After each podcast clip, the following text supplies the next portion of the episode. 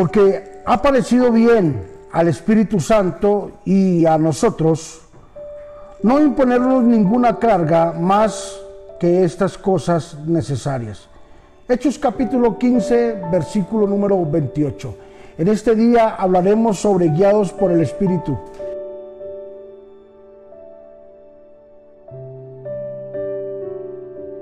Los líderes de la iglesia primitiva, de la iglesia cristiana, estaban frente a una decisión muy grande que tomar.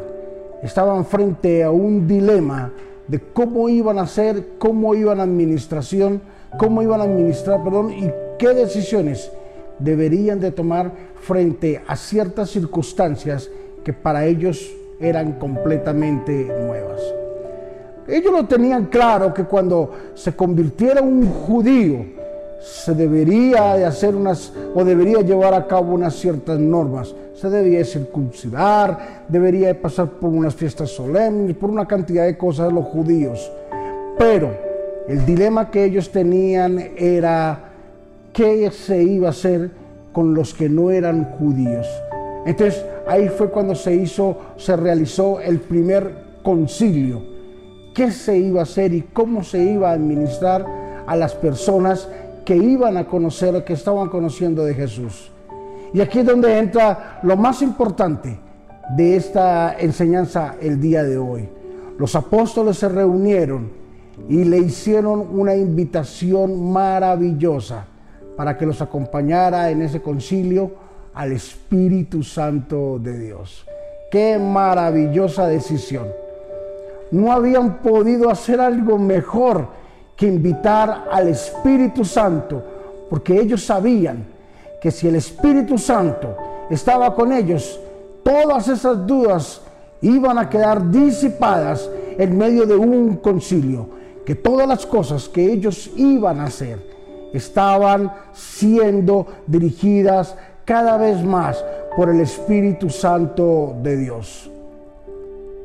Sabíamos, sabemos de que todas las cosas que Dios tiene preparadas para nosotros son administradas a través del Espíritu Santo de Dios. Que todas las cosas que hagamos en nuestra casa, nuestra familia, nuestra empresa, deben de ser administradas por el Espíritu Santo de Dios. El Espíritu Santo es quien nos guiará, nos conducirá a toda verdad. El Espíritu Santo nos conducirá a la realidad y a la verdad de todas las cosas. Hoy quiero invitarte para que invites al Espíritu Santo de Dios en todo lo que tú hagas, en tus decisiones, en tus reuniones, en todo, en tu hogar, en tu casa, en todo. Que tomes hoy el control de tu vida a través del Espíritu Santo de Dios. Padre, bendecimos a nuestros hermanos, a nuestros amigos que hoy están escuchando este devocional que tienen una sed impresionante, Señor Jesús, porque sus vidas sean dirigidas, sean tomadas a través del Espíritu Santo de Dios. Bendíceles. Te lo ruego en el nombre de Jesús, que la gloria, la bendición y la paz tuya, que sobrepasa todo entendimiento, esté con ellos de una forma gloriosa y maravillosa. Que todo lo que ellos hagan sean guiados por el Espíritu Santo de Dios. En el nombre de Jesús, amén y amén.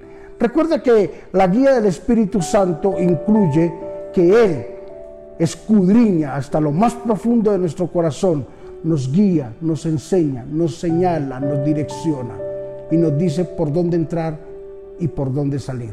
Bendiciones.